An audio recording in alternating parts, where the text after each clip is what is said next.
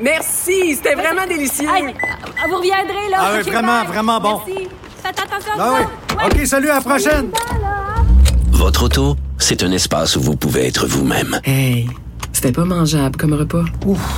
Elle mérite d'être bien protégée et vous méritez d'être bien accompagné. Trouvez la protection la mieux adaptée à votre auto avec Desjardins Assurance et obtenez une soumission en quelques clics sur desjardins.com.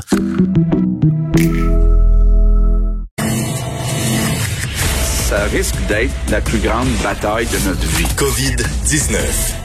On remercie nos collègues de TVA Nouvelle euh, LCN et d'ailleurs au sujet du masque, juste euh, vous dire que un petit peu plus tard dans l'émission, je vais faire une entrevue avec Isabelle Larrivée. Elle est à la tête d'un mouvement qui euh, réunit de plus en plus de gens qui s'appelle des masques pour tout le monde où ils veulent que les masques soient obligatoires sur la place publique évidemment au Québec. Mais pour l'instant, on va rejoindre mon collègue Vincent Dessoureau. Enfin, on va te rejoindre. On, est, on est à deux mètres, mais on, est, dans la on même est pièce. vraiment à deux mètres. Même, je dirais, plus qu'à deux mètres. C'est la nouvelle façon de, de faire la radio. Vincent, euh, parle-nous un petit peu de ce que Justin Trudeau a annoncé ce matin. Oui, c'est quand même une, euh, une grosse annonce euh, aujourd'hui puisque c'est une annonce coûteuse, mais qui était prévisible. Justin Trudeau qui prolonge la subvention salariale euh, au pays. Donc, on sait c'est c'est une me- mesure qui est c'est la mesure la plus coûteuse là, au, Le fameux 75 là. 75 euh, du salaire des entreprises qui ont été euh, frappées par la COVID-19. On sait là pour les trois mois qu'ils avaient, que ça avait été annoncé, euh, Bill Morneau, le ministre, l'avait évalué à 71 milliards. Donc là, on va prolonger au-delà du mois de juin. Euh, on va réévaluer là euh, aux, besoins, mais on parle donc d'une mesure qui va coûter dans les dizaines de milliards là, supplémentaires. On sait que c'est trois, euh, en fait, c'est 7 millions de personnes sur la PCU, déjà plus de 2 millions de personnes sur la subvention euh, salariale. On aura les détails la semaine prochaine de combien de temps on évalue exactement le coût qui est évalué, tout ça. Alors, il faudra attendre quelques jours, mais c'est l'annonce euh, principale. Je vous fais entendre d'ailleurs euh, comment euh, Justin Trudeau l'a annoncé un peu plus d'une heure. Depuis le lancement du programme la semaine dernière, les employeurs ont déjà déposé des demandes de subvention pour presque 2 millions de travailleurs. Et aujourd'hui, j'annonce qu'on va prolonger la subvention salariale d'urgence après le mois de juin pour encourager la relance de l'économie et stimuler la création d'emplois.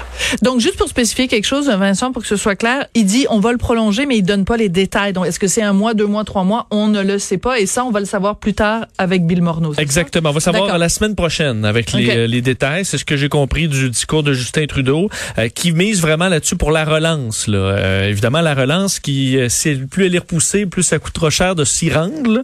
Euh, D'ailleurs, même question qui lui a été posée concernant la PCU, la prestation canadienne d'urgence. Mm-hmm. Est-ce qu'on va également prolonger la prestation là, euh, qui est limitée à quatre mois? Évidemment, le temps file. Euh, Là-dessus, Justin Trudeau, on n'est pas rendu là. On va on continuer d'analyser, on va s'ajuster au fil des, des semaines. Alors, on n'exclut pas de, de poursuivre également la PCU au-delà du calendrier qui était prévu. Euh, question aussi qui était pertinente auprès de Justin Trudeau sur euh, le, le retour en classe. Il y a des professeurs, des, des éducatrices qui se qui ne veulent pas retourner en classe ou euh, retourner au travail parce que on juge que les mesures de sécurité euh, ne sont pas suffisantes. Est-ce qu'on peut être euh, quand même recevoir la PCU si on refuse d'aller au travail euh, dans le cas du personnel enseignant par exemple euh, qui juge que ce n'est pas suffisant les mesures en place? Là-dessus Justin Trudeau n'a pas voulu répondre. Il expliquait tous les Canadiens doivent avoir un milieu sécuritaire. Euh, le, le gouvernement fait ce qu'il faut. Donc est-ce qu'on serait exclu ou pas? Justin Trudeau n'a pas voulu donner une réponse claire. Est-ce que la personne de son propre jugement peut dire ben moi ma classe là ça ne respecte pas les règles et euh, je ne rentre pas. Euh, Là-dessus Justin Trudeau était plutôt évasif comme dans Mais ce serait intéressant euh, d'en réponses. parler avec justement un spécialiste du droit du travail parce que normalement la, la PCU, en fait, de la façon dont je la comprends, c'est pour des entreprises ou des, des organismes qui ont dû fermer à cause de la, la, la COVID-19 à partir du moment où l'entreprise ou l'organisme ou l'institution re- rouvre ses portes. Si toi, tu ne te présentes pas au travail, es considéré comme refusant d'aller travailler. En tout cas, c'est ce que j'ai entendu les spécialistes dire depuis le début concernant la PCU. Normalement, ça devrait s'appliquer dans tous les domaines. Mais bon, ça aurait été le fun que Justin Trudeau. Euh, pense qu'il voulait que quelqu'un Ouais. d'autre le dise pour lui. oui, ben, tu- ben, ce serait pas, ce serait pas la première fois, mais en tout cas, la question demeure en effet euh, pertinente. Puis écoute, les chiffres sur le chômage, c'est c'est- Mm. catastrophique euh, des deux côtés de la frontière, évidemment. Absolument. Justin Trudeau, il a réagi, il a réagi euh, justement à ces, ces chiffres aujourd'hui là qui sont euh, très difficiles pour euh, le, le Canada, également pour les États-Unis. Les chiffres du chômage, augmentation euh, au niveau canadien de plus de 5% euh, en hausse pour le mois d'avril. On sait que le mois de mars avait vu un choc là aussi. On avait vu un bon, euh, ce qui amène le chômage au Canada à 13 et au Québec 17% Alors c'est vraiment la province euh, la plus affectée. Là, le Québec, le taux le plus élevé enregistré dans la province depuis 76 années où on a commencé à comptabiliser ces données. Alors c'est vraiment euh, historique ce bon. Euh, D'ailleurs, faut dire, on n'a pas vu ça depuis le début des années 2000, euh, un- ne, ne serait-ce qu'un chômage dans les deux chiffres. Alors il y a une génération de travailleurs dont je fais partie là, qui n'ont jamais travaillé dans un milieu où le taux de chômage est, euh, est Était élevé dans les deux chiffres. chiffres. Et là, on est à 17 euh, En fait, le nombre de chômeurs a augmenté de plus de 100 au Québec euh, durant le mois de mars. En fait, 101 Alors, une situation qui est euh, difficile, mais qui est loin d'être unique. Aux États-Unis, euh, les, euh, les chiffres de l'emploi sortaient également ce matin et c'est 20 millions et demi de nouveaux chômeurs qui se sont ajoutés au mois d'avril, euh, faisant bon exploser le taux de chômage aux États-Unis à près de 15 au mois d'avril. C'est du jamais vu, eux, depuis la Grande Dépression, euh, où faut dire que le taux était quand même plus élevé. Là, on avait atteint en 1933 presque 25% de Ouch. taux de chômage. Ouais. Alors là, on est à 15, mais c'est quand même euh, vraiment euh, rarement vu dans l'histoire. Enfin, on a commencé à comptabiliser tout ça en 1948, mais si on regarde le taux de chômage en général, c'est du jamais vu depuis 1933. Il faudrait, pour se, se remettre les choses en perspective, sortir quelques-unes des entrevues qu'on a faites à Cube où on disait, où on parlait du plein emploi, euh, plein emploi et que Ça fait pas si la longtemps. hein? difficulté à, à trouver Ouais. de la, de la, de la main d'œuvre, une pénurie de main d'œuvre parce que je veux dire tout le monde avait avait du travail. Écoute, c'était c'était il y a un siècle, c'est-à-dire euh, au mois de février. Absolument, absolument. Alors, un problème qui a complètement changé de bord, mais qui sera encore un casse-tête pour bien des entreprises. Absolument. Écoute, euh, c'est le retour euh, à l'école lundi, donc dans certaines régions du Québec. Ça exclut évidemment euh, Montréal. Et il y en a plus que prévu qui sont euh, qui se sont inscrits ou qui, qui ont répondu en fait à l'appel parce qu'on espérait du côté du ministre Roberge qu'il n'y ait pas trop de monde qui se prévale parce qu'on n'était peut-être pas capable de faire face. Oui, c'est beaucoup plus que, plus que prévu si on se fie aux commissions scolaires, aux écoles. Jusqu'à maintenant, François Legault évaluait à, à peu près un sur deux là, qui allait se présenter à l'école. Euh, mais là, à certains endroits, euh, en fait, d'ailleurs, la, la Fédération des commissions scolaires du Québec évalue que c'est au moins 60% des élèves. Alors, on est déjà plus là, en général pour évidemment le- à l'extérieur de la, de la communauté métropolitaine de Montréal. Euh, mais à certains endroits, dans certaines commissions scolaires, dans certaines écoles, ça va jusqu'à 82 euh, de parents qui ont dit, ben nous, on va envoyer nos enfants. Évidemment, ce chiffre-là va varier au fil des, des, des prochains jours parce qu'on peut encore changer d'idée chez des parents. Mais ce que ça amène, c'est tout un casse-tête au Ben niveau oui. logistique parce qu'on doit avoir un maximum de 15 élèves par groupe. Alors là, ce qu'on fait, on convertit, entre autres, des locaux de musique, des locaux d'informatique qu'on va vider pour en faire des classes. Euh, dans certains endroits, comme la commission sco- scolaire des navigateurs, on divise des gymnases euh, qu'on Ben, sépare pour faire des classes. J'allais le dire, le gymnase, puisqu'ils ont décidé, pour une raison que je ne m'explique toujours pas, qu'il n'y aurait pas de cours d'éducation physique.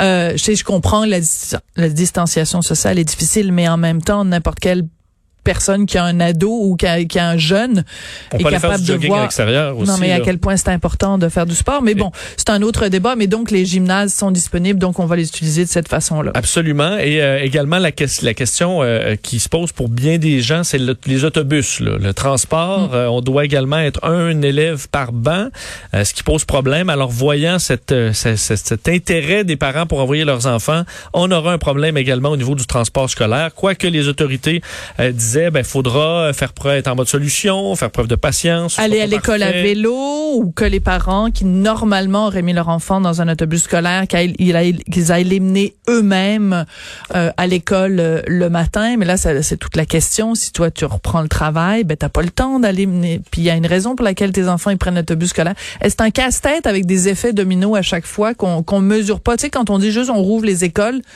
c'est c'est c'est c'est beau mais le diable est dans les détails Faudra être flexible. Oui, Oui. ben, et, et pas et non pas docile. Et non pas docile, oui. Hein, Geneviève Guilbeault, euh, vice-première ministre, qui avait dit il faut être docile, mais là, hi, ça avait pas passé.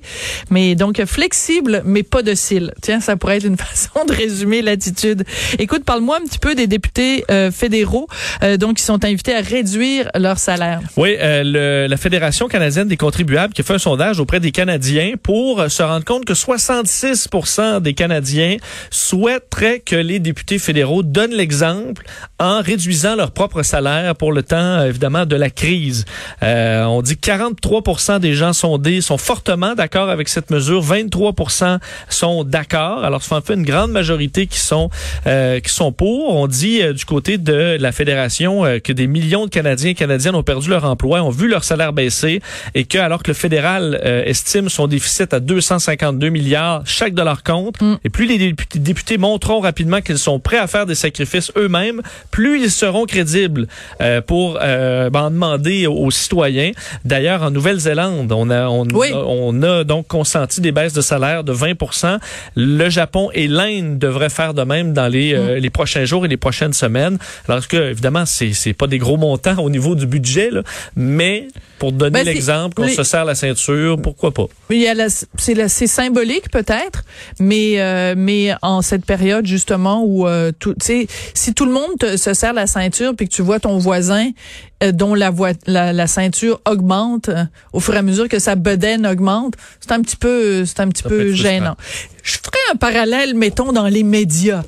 Tu sais, mettons nous dans les médias là. Oui. Tout le monde a pris des pertes de salaire. Il y a eu des pertes d'emploi, des gens qui ont été mis à pied de façon temporaire. Puis tu sais, quand tu vois, mettons, un voisin dans les médias qui, lui, ne subit aucune perte, que, comme mettons à Radio-Canada, ça peut être un petit peu frustrant. Donc, c'est le petit parallèle que je voulais faire ce midi. correct.